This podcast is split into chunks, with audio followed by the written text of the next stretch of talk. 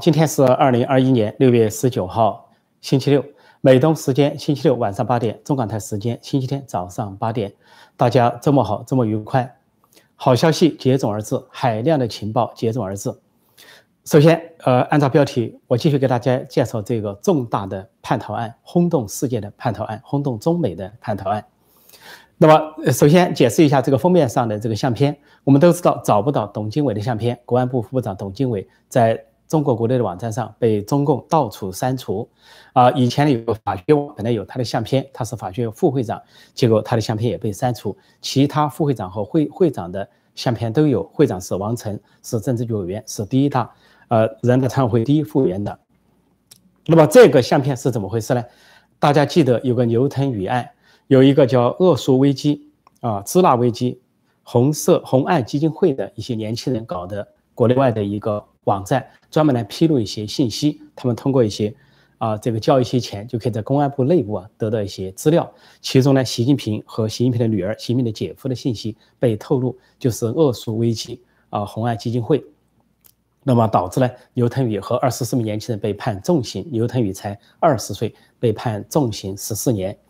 那么这个案子涉及了习家族，但是这个恶俗危机红岸基金会呢，当时在今年三月份，在应该说去年的三月份啊，就应该有了这个董经伟的相片，说这个相片就从那里来的啊。董经伟的相片，国安部副部长，他旁边是他的太太啊，他的妻子的相片，那么实际上还有他女儿的相片。呃，董经伟和他妻子是一九六六三年生的人，他的女儿呢叫董博。那么现在为什么不知道到美国留学叫董阳？那么他的女儿是在在这个北京的传媒大学读书，后来到美国留学。好，这是封面相片的由来。那么言归正传，今天给大家介绍的是，呃，如果说前些天还是华人媒体啊，国内外的华人媒体啊，特别是自媒体在报道这件事，那么现在美国的媒体启动了，美国的媒体。在进行大量的报道了，尤其一些非常著名的网站，有一个网站叫 Spy Talk，那翻译成中文叫做呃说间谍或者是间谍如是说。这个网站要进去啊，你还得订阅，而得交费才能看到其中的具体内容，呃，否则的话只能看到简单内容。另外还有一个网站非常重要，是保守派的一个网站，叫 Red State，啊，翻译成中文叫红州。那这个红州和 Spy Talk 还有其他一些网站做了详细的介绍。那么今天就给大家介绍英文世界有关董经伟的消息。尽管中共辟谣了，中共中共辟谣说董经伟出来讲话了，主持会议了，但是中共本身露了破绽，至少是三大破绽。一大破绽就是说董经伟主持了一个呃国安的会议，说是呃要防间谍抓间谍，但是没有相片，没有视频。第二个漏洞就是中中呃中共媒体官媒的报道有不同的版本。中央电视台央视新闻段报道的时候呢，说是国安部负责人主持会议，没有讲董经伟的名字。但是政法委下面一个长安健在报道的时候却讲到董经伟的名字。这两个不同的版本也引起了人们的猜测。再一个漏洞就是说，主持这个会议的时候提出了啊要抓内奸，抓这个幕后金主，还说个别人充当内奸，个别人充当幕后金主，也就是说有间谍案发生，那么有叛逃发生，除了内奸。呃，公安部除了内奸，而且不止一个内奸。如果把个别内奸、个别人内奸是一个人，而另外个别人充当幕后金主，另有其人。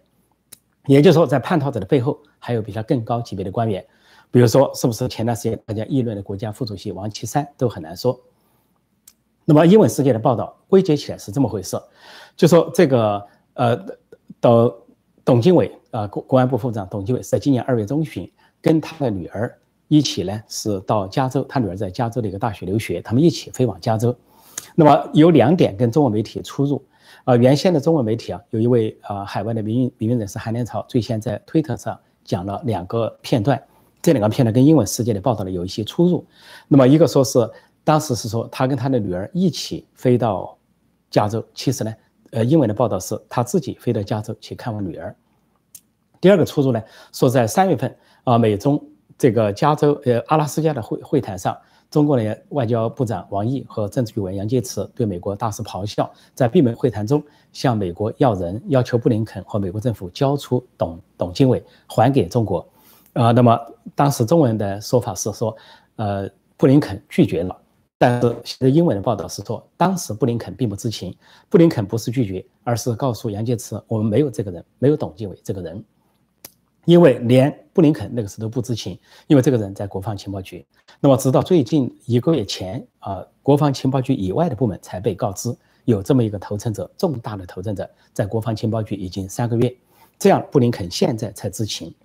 这是两个出入，但其他呢，就按照我们英文的说法，英文说，呃，开始认为是 rumor，呃，rumor 就是谣言啊，认为是传言、谣言。有些专家也说这可能是传言、谣言，但是如果一旦可信的话，是重大的事件。但是来说，现在看来不是谣言、传言那么简单，是确有其事、确有其人，说有了来源，就是 source，英文叫 source，就是有确切的来源。那么这些。重大的网、重要的网站，说到确切的来源的时候，没有指确切的来源是什么，显然是保密，应该是跟情报部门、国防情报局相关的一些透露。这个故事是这样的，就是董建伟，中国的国安部副部长，在二月中旬呢，跟飞到加州来探望他的女儿，啊，他的女儿叫董阳，原名叫董博，在加州读书。然后他一到达美国之后，他跟美国的国安、呃国防情报局啊取得了联络，告知国防情报局他的叛逃计划，他要投诚。另外，他又告知他带来了重大的情报，很多情报。那么，国防情报局的人马上跟他取得了联系，但是联系之后，双方显然开始没有一定的信任。那么，呃，这个，啊，董建伟呢，还在就是比较按照平常人的生活，再生活了两个星期，居住了两个星期。当然，这个也可能是对中共是个烟幕弹，他故意做给中共看，我到美国来看女儿，并且执行我要执行的任务。所以呢，头两个星期，中共感觉他一切如常，但是两个星期之后。他突然消失在公众视野，马上进入了国防保护局的保护之下，然后就进入跟国防报呃情报局的合作。这个合作，他提供了海量的情报。这个海量的情报，以至于说美国的国美国的情报系统感觉到是不仅是啊呃叫做他们用了两个词 embarrassing 和这个 shameless，就感觉到是很尴尬，呃甚至呢就说是无地自容。有一点害臊，为什么？就美国情报已经是全世界最发达的了，但是董经纬带给他们的情报仍然是美国所不知的很多重大情报，说美国情报机构呢感到很尴尬，感到是非常的就是震惊。那么这些情报包括什么呢？我们首先说跟武汉大瘟疫、中国大瘟疫相关的资料，就是他透露了这个计划最早的研究计划是什么啊？最早中国那边有个名字叫做 SARS，呃，CoV 二。呃，后来跟世界卫生组织取了个名字叫 COVID-19，就这么来的。以后中共开始在武汉病毒实验室啊搞这个病毒的时候，就是跟 SARS 病毒混在一起，或 SARS 病毒的基础之上搞出这么一个啊冠状病毒。那么说，在二零一七年就有了详细的一些计划。那么另外，他透露了中共的这个武器系统的生产，特殊武器系统的生产计划，也透露了生化武器方面的计划。那么显然，呃，他就证明了。武汉实验室、武汉病毒研究所跟中共军方的生化武器、特殊武器相关联。然后他还通报了，就是中共那边关于这个大瘟疫啊，是有一个模式，有一个模，一早就有个模型。一旦大瘟疫传播出去之后，对美国和其他国家构成损害和传播的传播的程度、构成损害的程度，有一个预测模型。中共早就有个预测模型，说明这是处于新级别的一个生化武器。然后接下来，呃，当然他就提到这些军方的一些结构。那么根据他所提到这个情况，其实六月三号，美国政府采取了一个行动。六月三号公布了一个行动，就是对今年，呃，去年一月份，有些中国留学生本来应该在去年二月份才回到美国，呃，度完寒假，但是有的人一月份就提前回来了。根据董经纬所提供的情报呢，美国政府就调查了五点八万人，排查了。五万八千留学生，那么其中有三百九十六人受到了调查，他们是改变了计划，提前回到美国。表面上似乎要避开美国的这个防范措施，提前回到美国，但事实上，他们都带来了中共的任务。说在这一报道中说，即便不用间谍来称呼他们，但是他们这三百九十六人，将近四百个人来到美国，中国留学生提前进入美国，是得到了中共给他们指派的任务。这个任务是什么呢？就是叫他们去深入了解大瘟疫给美国造成的危害。经济上的损失，还有这个具体的医疗设备是否充足，病床的床位，还有这些啊医院的情况、拥挤的情况，还有这社会上造成的影响，比如说美国有没有因此发生社会动乱啊、社会失序？另外呢，还调查呢，就说呃这个呃这这个美国政府怎么应对这样的病毒、应对这样的危机？呃，在经济上、在政策各方面有什么应对措施？等等，要他们深入了解。现在显然这三百九十六人受到盘查之后，已经和盘托出。然后接下来再回到董经纬所提供的资料，除了跟生化武器、武汉大瘟疫啊这个中国病毒相关的这些资讯之外，他提到了更多其他的事情。最重要的就来了，一个就是有关有关这个一些美国公民充当中共的间谍。但美国公民不简单是美国人，也是有些中国人、华人入境美国之后，他是美国公民，他充当中共的间谍。这个名单交给了国防情报局。另外还有一个名单，就是关于中国留学生，说中国留学生有三分之一，三分之一中国留学生跟中共的军方有联系，或者跟千人计划有联系。军方叫 PLA，就中国人民解放军。那么这里面这些人就是基本上就是间谍了。那么这个名单也交给了美方，呃。呃，另外呢，还因为有人可能觉得这个数字很大，其实中国里面有个情报法，所谓的公民都有责任为中共收集情报。那么他还提到了说，很多的中国留学生有相当一部分用的是化名，之所以用化名，因为他们是领导人的孩子，或者是军方军官将领的孩子，说他们用的是化名。这些名单也交给了美方。那么另外呢，就是说还提到了美国政府官员可能是无意的会见了一些中国的俄国的情报官员，他们的细节和过程。他都有，他那边都有提供，啊，再一个呢，就是啊，提供了几乎就提供了在美国的中中国的情报网、间谍网。所以我这个标题中说，可能中共在北美的间谍系统将遭到毁灭性的打击，因为他把名单都全部提出来了，说中共现在的间谍非常紧张。那么接再接下来，他就提到了，啊，可能美国方面感到尴尬的还有一件事情，就中共呢掌握了。现在的美国总统拜登的儿子亨特，亨特有一些色情录像、色情视频。那么中国呢是掌握了一个副本，这个副本呢涉及到亨特的这些色情录像、色情视频，而且涉及到亨特跟中国公司的一些生意来往。那显然中共掌握这些呢是为了要挟拜登和拜登家族。那么这个也被提供出来，提供出来之后，显然也是让美国政府感到尴尬的一部分。另外，当然就还提到一些呃其他相关的跟这个呃军事的。或者是国防各方面的一一些事情呢，总之它是一个相连串的、相联系的一些东西，相联系的一些东西。呃，然后这里边呢，就是在在各种情报中啊，各种情报中，呃，美国所以在这个情报中啊，就决定了，就大致搞清了中国这次大病大病毒的来源，这就可以解释两件事情。一件事情就是拜登总统为什么突然下令情报部门在九十天内得出一个结论，究竟来自于实验室的泄露还是其他？这是因为有这么一个重大的情报来源。另外也可以看到，拜登在结束欧洲之行的时候，突然对记者做了一个表态。当记者说：“你过去说你跟习近平有交谈、有交往，啊，似乎是老朋友的样子，说交谈过十一个小时，是十七个小时。”拜登一反常态，突然公开的否定，说：“我说我跟习近平有交往，彼此很了解，但不是说我们是老朋友。我跟他只是工作关系，工作关系，公事公办，也就是说以事论事。”就一下跟习近平做了一个切割，做了一个划分，因为拜登显然感觉到习近平问题严重，而且呢，这个拜登显然在欧洲之行呢，向欧洲的盟友通报了这个情况，说欧洲盟友这次空前一致的要求调查大瘟疫的来源，跟美国空前的立场一致。另外，在这个情报中还显示呢，呃，说这个董经纬实际上是习近平的圈内人，因为习近平这个人选人呢，重要部门的人都要选习家军或者准习家军，那么跟他亲近的人、信任的人是。前面的老人下来不信，啊，前面的前届政府留下的也不信，或者其他派系的人也不信。那么他之所以啊同意这个董经纬当国防国安部副部长，是因为在河北有些交集。因为董经纬常年在河北的当安全厅厅长，实际上习近平早年在河北出道，是正定县委书记，跟河北有大量的交集。而这里面提了个细节，就是董经纬呢为呃忠于习近平，为习近平提供了大量的安保人员。也就是说，习近平现在身边的保镖就是那些黑人，很多是董经纬直接提供的，就从河北调上去的，是信得过的。所以从这个角度来讲呢，他是一个准习家军人物，是习近平的圈内人，所以呢，他的情报就尤其的具有杀伤力。这就是让我们看到，在昨天六月十八号，突然习近平率领中共高层倾巢出动到展览馆参观什么党史展，突然举起拳头宣誓。最后四个字：永不叛党，叫大家永不叛党。所以我在今天早上的节目中说，等于习近平亲自证实了有人叛党，有人叛逃。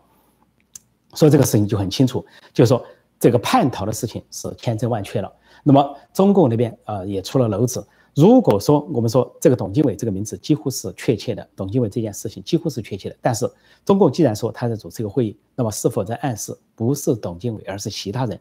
就算其他人，比如说另外一个副部长唐朝，或者是公安部部长陈文清叛逃了，那也是同样级别甚至更高级别的官员。所以叛逃这个事情呢，已经是没有什么争议的了。啊，美国这边的报道和情报都在逐渐的显山露水，当然情报部门会一直保持到底，既不承认也不否认，而媒体呢会继续的追踪。那么现在这个媒体注意到呢，说本来去年一提到十年时，一提到什么科学家叛逃，这个主流媒体。左派媒体、反川普的媒体啊，都嗤之以鼻啊，不屑一顾。但是现在他们都转转变了态度，说反川普的媒体开始采访叛逃的科学家，呃，严立梦就是在证实这个事情。那么是《纽约时报》就在采访了，说还有一些呃，原来中央情报局的人，因为是反川普，说中央情报局对现在原来也是不屑一顾，但是现在跟中央情报局相关的系统啊，那个呃联系或者说是一些网站都开始。接触这方面的事情，开始承认这方面的事情了，默认武汉实验室出了问题。那么，国防情报局之所以把这个董经纬单独留在那里，没有告知中央情报局，也没有告知 FBI 联邦调查局，就是因为董经纬知道在哪些系统有中共的间谍。他之所以联系国防情报局，我想他也知道国防情报局相对比较安全，所以他直接就联系了美国十八个情报部门，他直接联系了国防情报局，因为他自己非常掌握。他是负责什么？他是国安部里面负责反间谍的，就负责反间谍、抓间谍。其实呢，也负责派遣间谍。所以在这些国外的间谍中啊，他都掌握。也就是说，中共布设在美国、加拿大、北美的间谍，全部在他的掌控之下。最早说前面那个国安部副部长马建是负责北美呃情报网的，但是马建失手了。但是这一回，这个啊，这个董经纬却逃出来了。逃出来之后，这些间谍。名单显然全部交给美方，美方肯定已经在进行排查，地摊式的排查，明察暗访。所以中共在北美的间谍，在美国的间谍，不管是留学生中的、研究机构中的、生活中的啊、社区的、华人社区的，可以说惊恐万状。当然，实际上这些中共间谍也不需要惊恐万状，我给他们指明一条出路，就是学习董经纬，啊，学习向董经纬学习，向董经纬致敬，向董经纬看齐，干什么呢？就是投诚，啊，说的。难听点叫叛逃，说的好听叫投诚。投诚把你所知道的和盘托出，你不仅能够得到豁免，而且呢将功补罪，而且在美国得到安居。如果没有身份，得到绿卡啊；有绿卡的得到公民。如果说已经有的，你至少得到一个人身安全。所以现在对中共在美国的间谍一定要听清楚，千万不要啊，只是惊慌失措，到处乱窜，甚至往中国方向窜，越窜越倒霉，窜回去也。不要说是美国不会放过你，中共那边也不会放过你。说最好的选择就是投诚，没别的选择。所以这个，呃，我的报道呢是，我可以一边报道哈，一边看看大家的这个不大家的提问。这是一个在线互动、在线提问的时间。那么现在是八点十七分，啊，我知道大家都很踊跃哈，都很踊跃。我再看看大家有些什么提问，呃，有些什么提问，呃。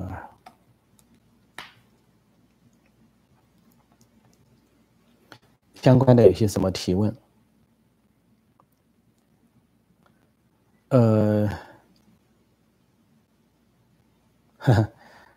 这个有的人在开玩笑，都嗯，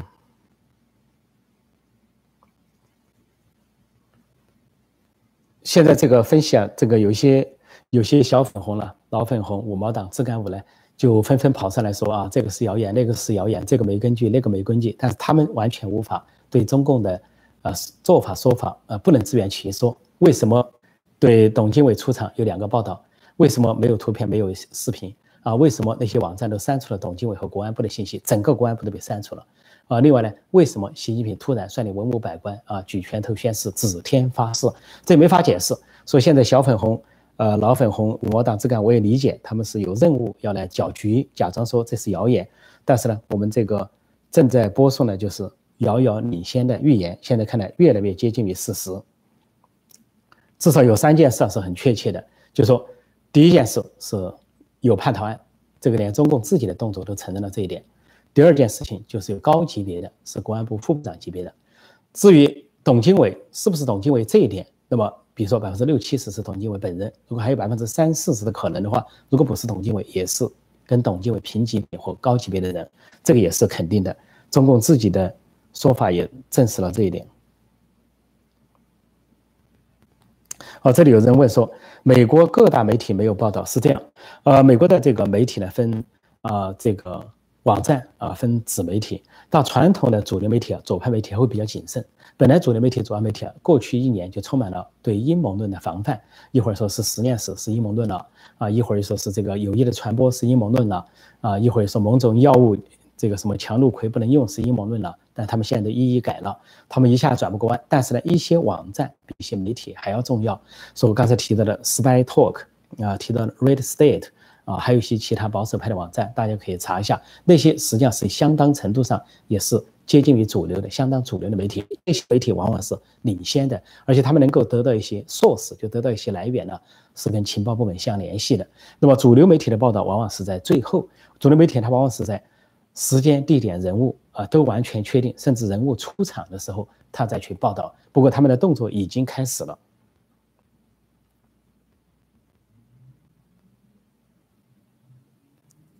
呃，我看还有些，嗯，看看相关的啊，我看看一些相关的情况，主要是看相关的情况。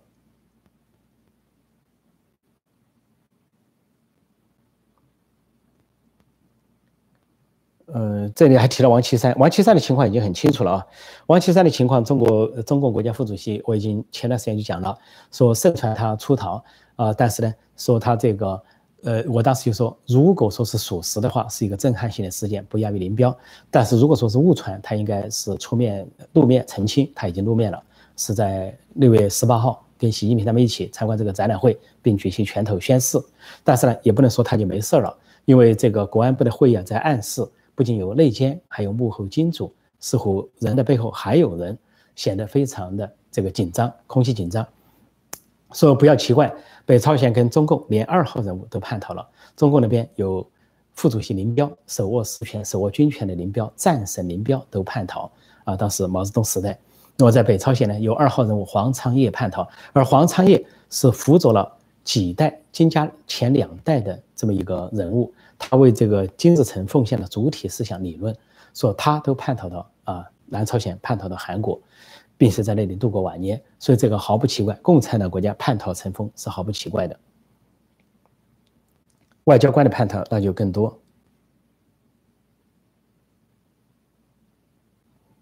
呃，我再看看一些相关的问题哈，相关。对了，有人提到纳粹德国，其实纳粹德国在覆灭前夕，纳粹德国的副元首就是何斯也叛逃了。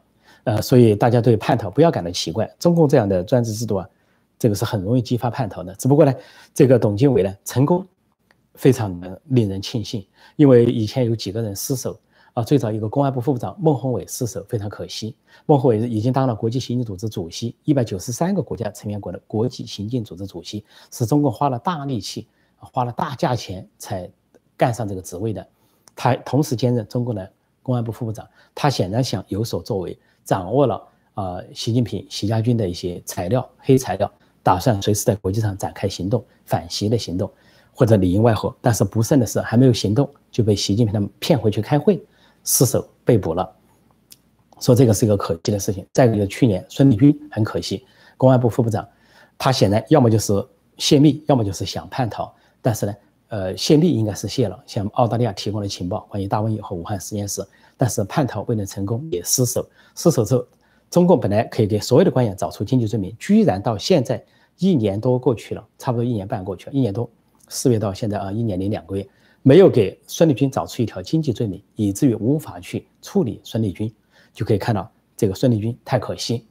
另外，当然还有一个公安部副部长叫孟庆峰，啊，孟庆峰，庆丰包子铺的庆丰是习家军人物，他突然在去年六月份消失，至今。下落不明，也就是说，即便是习家军，即便是习近平圈子内的人，仍然可能反习，仍然可能反叛，因为气氛就是如此。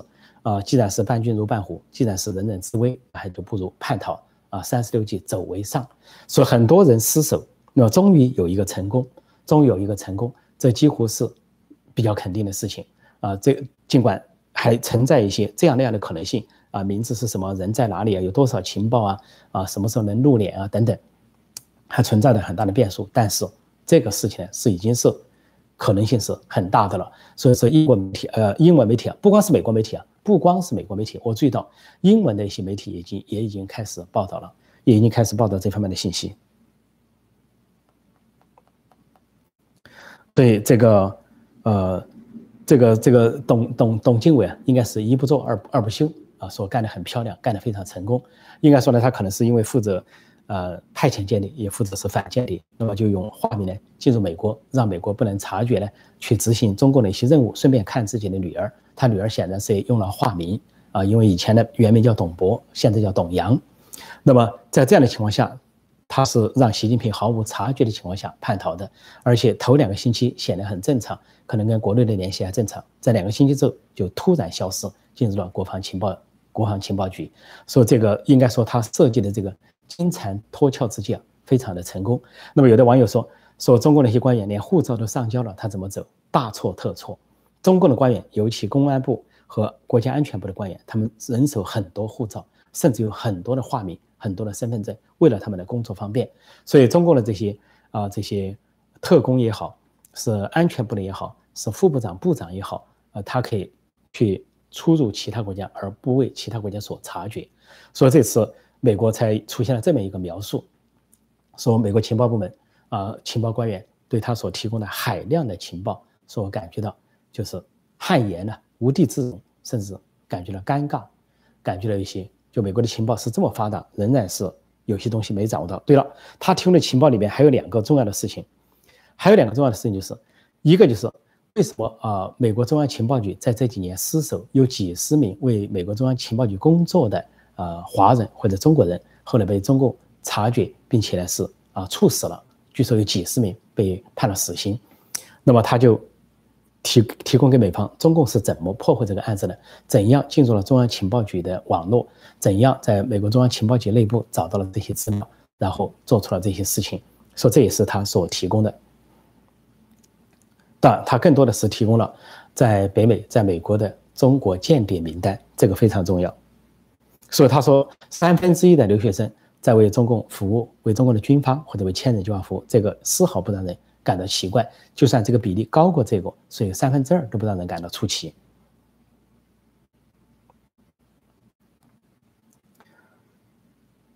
这里有人问我说：“破空有确凿证据证明此人逃跑吗？” 我正在分析什么确凿证。第一，我不是侦探；第二，我也不是呃国防情报局的人，怎么个确凿法？难道我手上有一个文件，还是我手上有个电报，还是我这个见到董经纬跟他有个合影？当然没有，人证物证我这里没有，我是在根据。啊，各种消息的来源，各种新闻，在给大家做分析、做推演，这些都是有时间、地点、人物，它的所有的线索都摆在那里。中英文资料大家都可以上网查。哦，对了，这里还要纠正一点啊，这个中文资料最早出来说说这个，呃，董经纬的女儿叫董花花，说是这个巴阿里巴巴公司的一个总管啊，一个主管或者一个总裁叫蒋凡，是蒋凡的太太。实际上这个是个误传，那个董花花呢是江苏徐州人。而这个董经纬的女儿啊，属于河北赵县人，啊，所以说不一样。那么恶数危机啊，红红岸基金会挖掘了这一家人的资料。那么他的女儿叫董博，是身高一米五八都有。呃，他的母亲呢，啊，一米六二。呃，这个这个就是董经纬的太太，也就是董博的母亲啊，叫杜金美，身高一米六二，是一九六三年生的，八月份生的，比她的丈夫还大两个月。这个丈夫是十月份生的，阳历十一月，阴历十月份。是董经纬，说资料都很齐全，他们的身份字号、他们的相片、他们的居住地址啊，登记的地址，在早在这个呃红岸基金会这些网站上就有啊。当然，现在这个中共在到处删的时候，这些网站是否受到压力也会删，就很难说。那我今天就选了这个封面，呃呃，应该说啊，大致就是这两个人的相片了，就董经纬和他太太的相片。所以这个。所以这个中文有些消息不确切啊，就看了两个半消息不确切，就说，呃，这个他的女儿不是董花花，这点要说清楚啊。另外不确切的就是说，呃，说是这个阿拉斯加要布林肯还人，布林肯说不不还人，拒绝还人。但是美国情报，呃，美国的报道这次呢，不是不还人，而是布林肯都不知情，说没这个人，我们没这个人，给杨洁篪呢，呃，搞得可能就是一头雾水。杨洁篪以为呢，美国像中国那样。中国那边有什么情报了，一下就通过最高层啊，高层的政治局、政治局常委都知道了，习近平都知道了。美国的这情报部门作业，他不见得告诉其他政府部门，他是国防情报局，他连其他情报部门都不告知，甚至连国务院也都不告知啊，甚至可能在总统层面到一定时间他会告知啊，总统白宫他会告知，所以布林肯不知情，这个很正常，这是民主国家各部门独立运作，然后适当的时候协调的一个表现。我看大家还有什么相关的问题哈？现在的时间是八点二十九分。呃，今天的朋友不少，但我提醒新来的朋友啊，记得点击订阅本频道“陈伯空纵论天下”，并按下小铃铛，以收到及时的节目通知。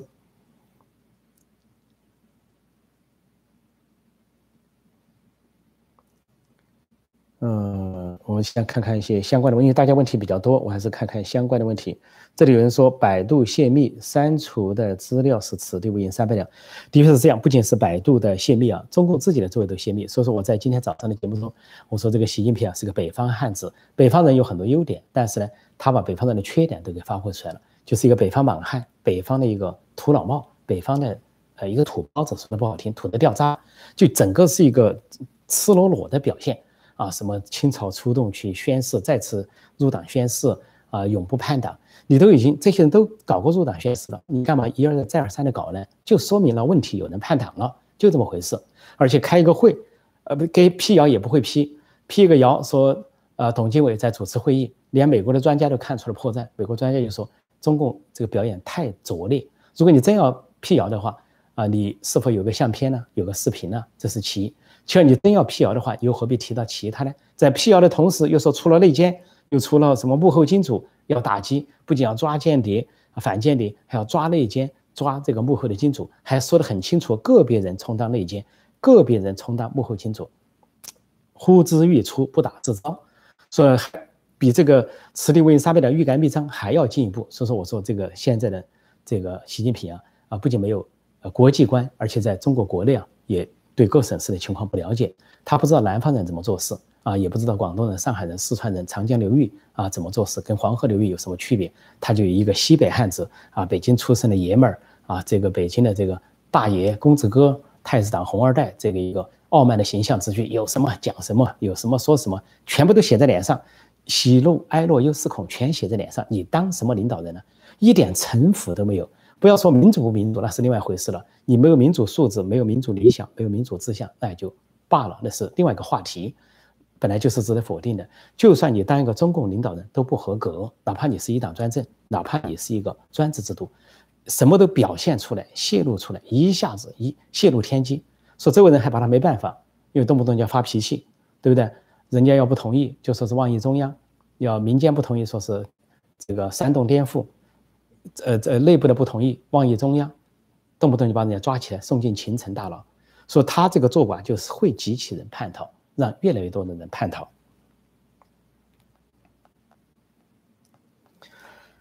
我来回看看大家有什么问题哈，有些什么问题？今天是周末，呃，祝大家周末愉快哈，周末愉快。另外，在呃星期天呢是父亲节，那么现在中国这边已经进入了星期天啊，也祝当父亲的人啊都父亲节快乐。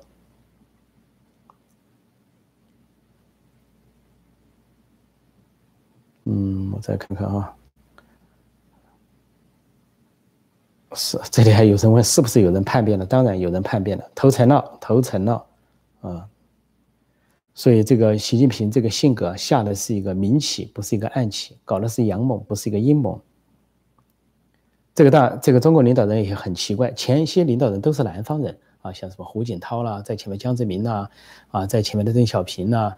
毛泽东这是南方人啊，突然上来一个北方莽汉，那我对北方人没偏见，我特别喜欢北方人，北方人性格耿直，非常好，北方人有很多优点，真正北方人呢，这个优秀起来是非常优秀的。但是习近平，我觉得他把北方人的缺点全给放在身上，或者说身上只有北方人的缺点，没有北方人的优点，就这么回事儿。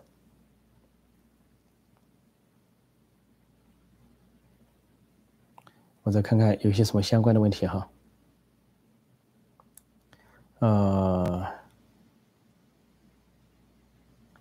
有人说林彪叛逃是五十年前的事了，五十年一遇。呃，但林彪是高级别的叛逃者，呃，相当高级别的。但是在五十年中，还有大大小小的叛逃者，啊，有知名的，有不知名的，反正中共都一一律的不予承认。就好像这个于强生叛逃出来，中共那边没有任何的报道，美国也没有任何的报道，所有的报道给人的感觉都是业余的报道。那么于强生说出了在北美的间谍，特别是中央情报局的金无代，中共是不予承认。一九八五年不予承认，以至于金无代绝望。因为中国如果承认金无代的话，他可以跟美国进行间谍交换，他也可以启用一些啊一些条约了，对一些呃进人人道主义义务，要求对你这个呃间谍要进行保护。人身保护，但中共来个不承认，不承认，让金无代非常的绝望，为中共卖命了几十年，得不到承认，后来在狱中自杀，啊，用绳子把自己给勒死了。这是一九八五年的事情。所以，当中国的间谍也非常可怜，就说你要是你要是有人当美国的间谍，你看美国会尊重到底，到底把他当成啊自己的啊财产或者是烈士来这个追认或者是补偿赔偿。但当中国的间谍，最后你就。自生自灭吧，不予承认，中国不予承认就完了。所以啊，为中共卖命啊，不值得。这有人问封面那个女的是谁？再说一遍啊，董经纬的太太，董经纬的太太杜金梅，嗯，是这个在网站上挖掘的哈，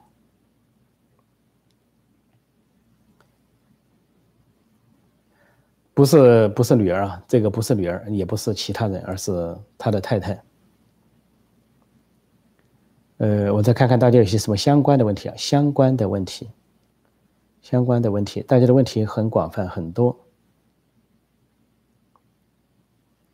这里有人说周永康说要中共垮台了，二十万人囚犯，不是周永康说的，周永康没没轮不到他说，这是王震说的。中共有个开国将领叫王震，王震原来就攻打新疆，杀了很多人，是一九八九年六四的时候，王震是一个坚决主张镇压、主张建年的人，就他跟着李鹏到处乱跑。他就说过一句话，说中国要民主化啊，年轻人要推翻共产党，拿两千万人头来换，意思说共产党的江山是杀了两千万人打下来的，或者说牺牲了两千万人换来的，那都是非常的旧思想、军阀思想啊，打天下、做天下。所以习近平说天下就是人民，就等于打人民、做人民。呃，看看一些相关的问题，相关的问题哈。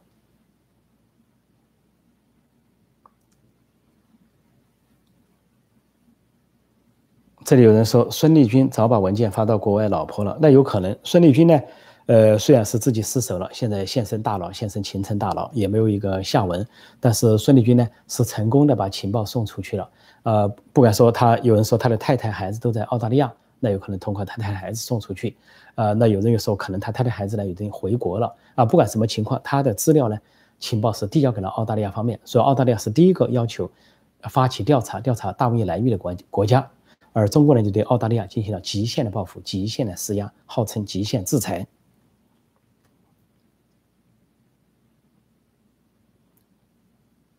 啊，再看相关的问题，相关的问题，没关系啊。我们这边说有一些是，呃，什么人来了，这个没关系啊。大家不要对啊，呃，不要着急，说是有小粉红、有五毛党、有自干五什么的。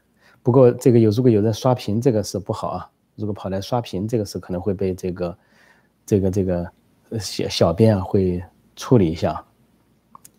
我看看，这里有人说胡启立是中国开明派陕西人，胡启立是六世人物，是忠于赵子阳的啊，是五大政治局常委之一，反对镇压，反对屠杀，是一个非常了不起的，是一个好人。这里有人说真的是董经纬吗？呃，董经纬，对对对，基本上是董经纬了哈。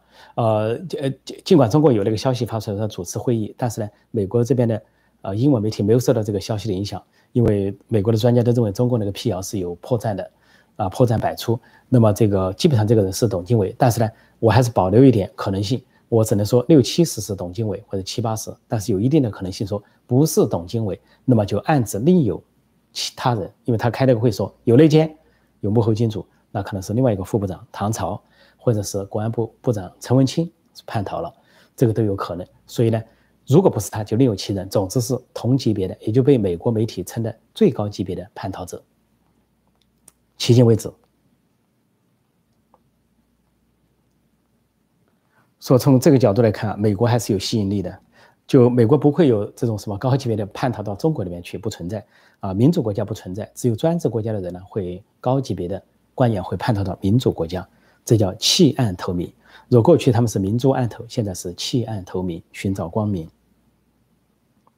说不管他们过去做了什么，只要他们弃暗投明啊，放下屠刀，跟文明世界站在一起，跟人民站在一起，那都是值得原谅的，将功赎罪。就像古代打仗，古代打仗有对方的战将投诚过来啊，只要是一个比较啊好的方式，好的方式，那么当在另一方都是欢迎的，代为上宾。这里有人说，呃，破空脑子，有人说波西来跑出来了，可能吗？这个这个可能性一点都没有。那他跑出来越这个双重的监狱，首先越过秦城监狱，然后再越过中国这个大监狱，合起来呢，说波西来跑出来了，这个听起来有一些开玩笑，有一点这个天方夜谭了啊。但我们的这些观众听众呢，很可爱，有些可能是年轻的朋友，对前面的事情不太了解，或许有些人还不知道波西来在秦城大牢。所以提出这些问题也是非常可爱。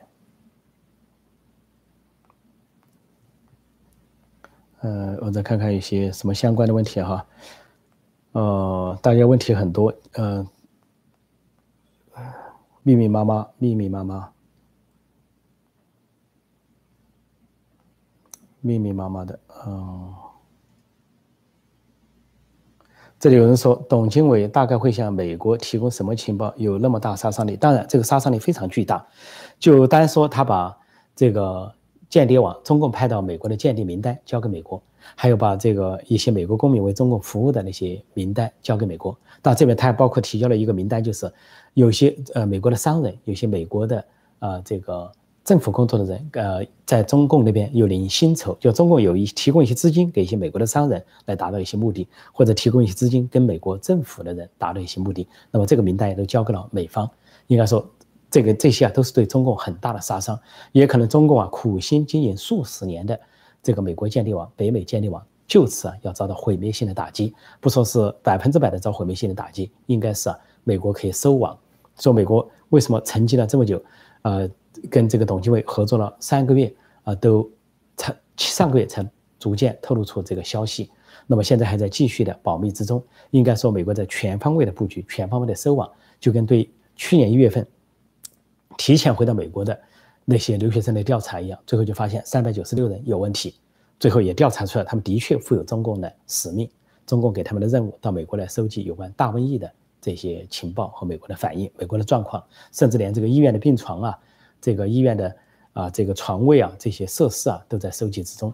中共可能想趁说美国是否陷入了内乱、陷入了困境，因为大瘟疫，就正好去攻打台湾。大概他的如意算盘是这样。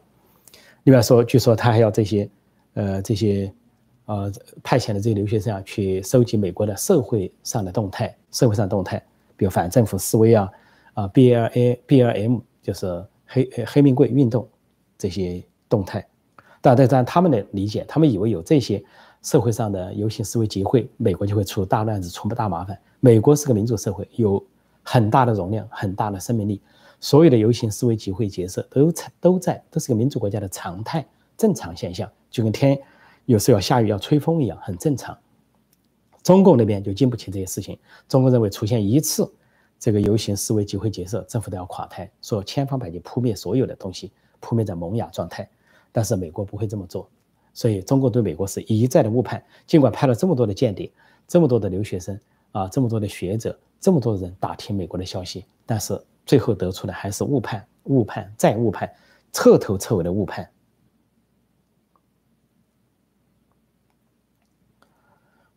这里有人说江泽民有没有可能叛逃？网民自己回答了啊，说走都走不动，走都走不动了，你怎么叛逃？况且习近平是他推上去，他怎么叛逃？嗯，这里有人说，看来拜登同样是灭共的，呃，这就是民主社会的威力。民主社会表面上看上去啊，中共以为民主社会是散沙一盘，以为中共那样才是举国体制，上下一体，还用过我们来规划所有的东西，那是强行的、强制的把大家绑在一起。但是美国这个民主社会呢，看上去好像是散散一盘，不同的政党啊，这个政和和人民分开啊，军队是独立的国防化。但实际上，这个民主社会恰恰有最大的凝聚力。因为民主社会，大家畅所欲言，大家都有权利，政府都是自己选举的，说他们有最大的这个公民责任感。说美国一旦凝聚起来，它是真正的凝聚，而中国呢是强制的绑在一起。你要叫它一松散一垮，说垮就垮。说美国这个事它就不一样，说美国它这个这个社会啊，这个生命力就在这里，它的凝聚力是中共所看不见的，非常强大的凝聚力。但是中共那种垮台的这种潜在的危机啊，也是巨大，也是很多人看不见的。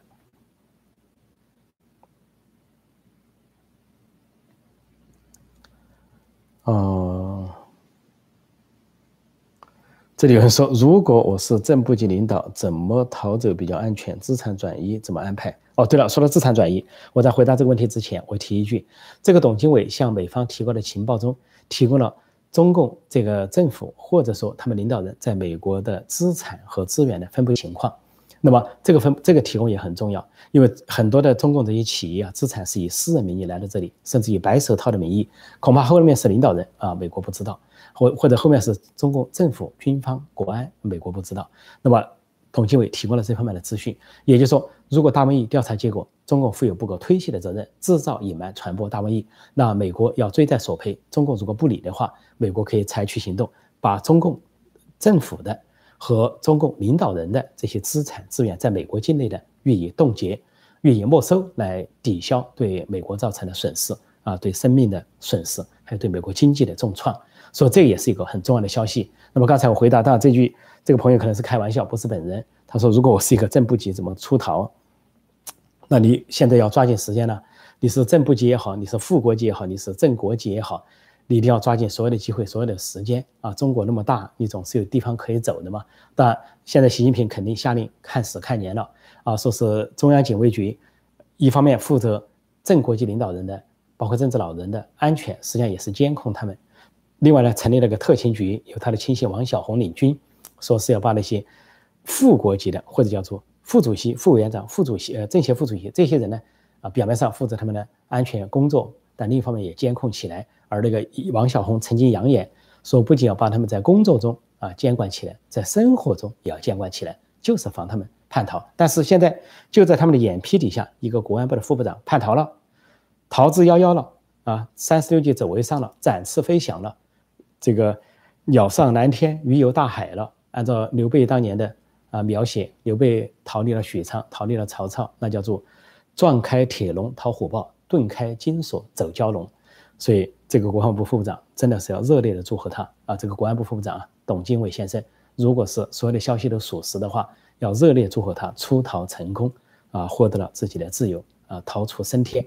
所以，很多的这些中共的官员、党员啊，特别是高级干部啊，甚至就在美国这些间谍，我就说你要向他学习，向董经纬同志学习。现在不是向雷锋同志学习啊，向董经纬同志学习，向董经纬同志致敬，向董经纬同志看齐。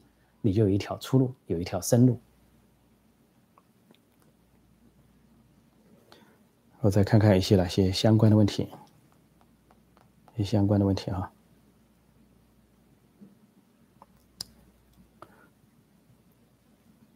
但现在网上有些人，啊，有些人现在有些网上有一些海外的人士啊，千方百计说这是一个假消息，说董立军、董经纬没有出逃，以中共的消息为准。中共的消息都知道，说中国的。啊，这个新闻报道什么都是假的，只有骗子是真的，你怎么能相信他呢？呃，他的报纸除了日期是真的，其他都是假的。他的天气预报，呃，他的一些那个电视台除了天气预报是真的，其他都是假的，甚至连天气预报的温度都要造假。所以你怎么能相信他的辟谣呢？况且他的辟谣出了那么大的漏洞，既没有图片也没有视频，况且不同的版本，有的版本说国安负责人召集会议了，有的版本说董经纬召集会议了，主持会议了。所以呢，有的海外一些人士啊，拿中共的。这个说法来佐证本身就有问题，拿一个不可信的消息来源来佐证，说的不好听啊。现在中共在美国的间谍啊，在北美的间谍慌成一团，乱成一团，因为他们知道这不得了了。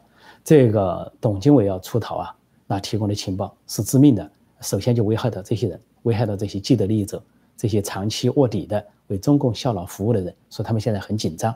那么他们有可能到处散布说这个是假的。当然，我在这里我仍然要说一句，我没有说百分之百是董经纬，我只说百分之百出现了叛逃，这可以百分之百说叛逃案发生了，叛逃者有了，这是百分之百的。是不是董经纬还不见得是百分之百，因为董经纬是极可能，但是也可能另有他人，比如说是副部长或者国安部部长都有可能。说这两个话大家可以听清楚。但是叛逃案是一定是失去竞争了，连习近平自己都出来证明了，举起手指天发誓永不叛党，此地无银三百两，欲盖弥彰。这个等于说公开向世人宣誓发生了重大的问题。然后他们又把国安部啊相片呢、人物的相片都演示了，说这些所有这些我们的观众啊很聪明，自己都可以做出自己的分析。呃，再看看。呃，现在的时间是八点四十九哈。呃，最近呢，我会呃继续的关注，说有人说后续消息，我会继续的关注。这是一个电视连续剧，我们会继续的关注，它有一集接一集。啊，因为有华人媒体的报道，也有这个英文媒体的报道。那么英文媒体的网站是越来越多，这些报道中啊都会看出大量的端倪。那么这次像我这次看到的英文报道，就出现了很多我们华人媒体所不知道的情况，甚至纠正了一些华人媒体的误传。啊，关于一些人物啊、一些事件的一些细节上的一些误传，因为英文媒体他们接触的资料更为准确。啊，我再看看有些什么相关的问题。对，还有一个可惜，等待王立军说，这里人说王立军没有懂得智慧。我刚才举例了孙立军失手，可惜了。啊，这个孟宏伟失手，可惜了。还有孟庆峰失手，可惜了。啊，但是还有个可惜，孙立军啊，王立军，王立军失手，可惜了。啊，这个在他在国内逃逃到成都总领馆，应该说他当时有考虑。据说呢，有人给他建议，他本来在重庆有个英国领事馆，在成都有个美国领事馆。当时他出逃是为薄熙来家的事情，他觉得薄熙来不会放过他，因为古开来，薄熙来的老婆古开来杀人了，而他知情杀人，杀的是英国商人，按道理他要跑到英国总领馆才对。但是呢，有朋友建议他说，英国呢跟美国相比呢，这个国家是小一点啊，中共可能不怕。说你要跑到美国领事馆呢，中共可能怕；同时呢，你在重庆目标太大，可能容易被波西来察觉。你往成都跑，可能这个波西来察觉不了。果然，他就跑到成都去了美领馆。是后来美领馆实际上是他成功的进去了，成功的进去了，在里面待了两天。啊，波西来当天晚上还擅自的派出大量的重庆的武警特警，啊，开了大量的啊这个。呃，军车甚至装甲车，甚至一些摩托车，军把这个成都领事馆包围起来，这是违反了外交礼仪的，也违反了中共内部的一些管理机制。所以后来胡锦涛下令他撤走，叫他不要在那里，亲自打电话给薄熙来，叫他撤走，说是由国安部去处理。当时有个国安部副部长邱进去处理。说当美方把这个王立军交出来的时候，是交到了中共的国安部副部长邱进手上，然后带到了北京，直接带到北京，没有交给薄熙来。所以当时呢，也是一个啊。非常精彩的戏剧，如果有一天拍成电影、拍成电视剧，也是非常精彩的。当然，王立军是可惜了，否则的话呢，他要成功也会带来大量的情报，甚至可能会改变中共党内啊高层权力斗争的格局。可惜的人很多啊，这个成功的人啊不容易，非常不容易。呃，我再看看。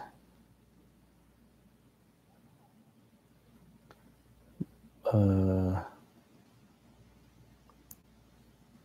这里有人说王岐山尝试叛逃失败了，被迫跟习近平公开宣誓效忠，永不叛逃。呃，这些高层的人物啊，这些高层的人物，呃，包括这些政治局常委啊、政治局委员啊，正国级、副国级啊，甚至包括政治老人呢，你不能说他们心里面没有出逃的想法，可能都有，但是呢，他们是很慎重的，呃，因为他们是受到层层的监控，甚至是软禁啊，电话被窃听。信件被检查，走路都可能被跟踪。说他们要出逃啊，首先在中国境内啊，经常脱壳就不容易。但他们要真出逃的话，他们应该制定了很多很多种方案，很多精心出逃的方案。像这个董经纬，这个出逃啊，他应该就制定了很多种方案，最最终是瞒天过海到了美国，而他成功的又进入了国防情报局。比如他投错了，他如果跟联邦调查局联络，联络到联邦调查局的中共特工知道了。那也可能他也可能失手，所以呢，这个事情呢，就是，呃，应该说这个人呢策划的比较啊完整，天衣无缝。嗯，看看有什么，投奔自由的确是这样，投奔自由，高潮迭起。现在呢，这个这个董经纬这个出逃案啊，这个中共国安部出事啊，这个呃这个叛逃案可能还在扩大。我昨天就说了。呃，根据中共所透露的信息啊，恐怕还不止一个人，恐怕连连带有更多的人。现在的中共的国安部啊是闭门整顿了啊，关门大清洗了。说在这样的情况下，习近平希望顺藤摸瓜摸出更多的这些人，但是国安部这个系统是非常要命的，它不仅是一般的刀把子，所以这个习近平要搞得不好啊，可能伤到他自己。你要把部国安部惹毛了，不排除国安部的一部分人那就。倒戈一击，采取动作了，因为他们也掌握很多秘密，甚他们就可能掌握包括了中共啊领导人、最高领导人个人的一些私密或者秘密。如果他们动起手来，或者一群人动起手来，那有可能倒过来啊，给这个中南海、给习近平造成啊很大的威胁。啊，这里有人说破空老师推特上我看有好多人骂你，是不是这件事触动五毛了？这没关系嘛？这有什么关系呢？我们在报道这些新闻的时候，我们都是根据一些消息来源、一些新闻、一些事实做逻辑的分析、逻辑的推理。呃，我不能说我百分之百的正确，但是我是应该说大体的是顺着有逻辑的啊，有理性的、客观中立的做一些分析。至于有人骂，没有奇怪啊，不奇怪。况且呢，中国还专门安排了骂人的骂人的队伍。在外交上叫“战狼外交”，有骂人的，呃，中国的外大大使都叫做以战狼为荣。那么他还安排了这些五毛党啊，呃，这些人，另外还有被中共洗脑的小粉红、老粉红、自干五啊，自带干粮的五毛，扛在肩上，扛着一些干粮去骂人，这个不奇怪。但是我要说，我这个频道欢迎所有的人，也欢迎小粉红、老粉红、自干五、五毛党，因为他们都是华人，都是中国人，欢迎他们。我相信他们迟早都会这个觉悟。但我在这里就。说了小粉，我就想起一个真人真事啊。最近大家都知道有个小粉红叫刘思彤，他跑到他翻墙，他去举报人家台独。台湾台湾那边有一个，呃，You YouTube 有有馆主叫做什么呢？叫做呃摄摄图日记，摄影的摄，徒弟的徒，人家就每天报道一些事情，他呢就愤而向公安举报，说这个宣传台独，结果公安就盘查他，说你怎么知道呢？他说我我是翻墙。你上什么网站？我上油管，上 YouTube。你怎么去的？他说我用那个加速啊，网络加速软件加速了就能看到境外的东西。然后公安就训斥他了，说这些事情我们有自己的监督部门，有监管部门，意思说你管闲事了，给他发过罚款三千元人民币。他走出派出所嚎啕大哭，然后上网喊冤，这就小粉红的下场，还以为举报台独，结果被公安罚了款。那意思什么呢？就说你别以为你姓赵。啊，就是我赵国人赵老爷说的话，你阿 Q 你不配姓赵，一个大耳瓜子打过去，啪叽，你也你也配姓赵。说这个小粉红就是被公安扇了一耳瓜子，你也配姓赵，你也配姓党。结果举报台独不成，反而被罚了三千元人民币。想一想其中什么道理？道理就是啊，中共有他自己的监控部门在监控各种事情，你去代劳，那你在翻墙，给中共造成更大的危害。你翻了墙，万一中共认为你受到了思想的启发。啊，这个思想觉悟了，啊，觉醒了，道归一击了，啊，从小粉红变成这个，啊，这个这个民主民主红了，怎么办？所以说，中国宁愿防你，而不是啊听你的检举揭发。说这个小粉红，呃，这个真实的故事啊，这真实的故事，大家可以上网去查一下。所以说，说到小粉红的时候啊，也是蛮值得同情的啊，不容易啊。特别有些当五毛党在监狱中挣个五毛钱一贴子也不容易。说他们骂我，我就不在不在意了，不计较，不计较，都是同胞嘛，挣几个钱。对吧？这个五十七分了，我看差不多大家的情况都在这里了，我就觉得呢，呃，今天我就讲到这里，因为还有很多的事情啊要报道，要连续报道。我希望大家继续锁定我的频道。一般在美东时间早上有个新闻评述，晚上的有个啊直播节目。那么直播呢有最新的新闻都会跟大家及时的报道。谢谢大家光临，祝大家周末愉快，也预祝大家父亲节快乐。好，我今天就讲到这里，谢谢大家收看收听，再见。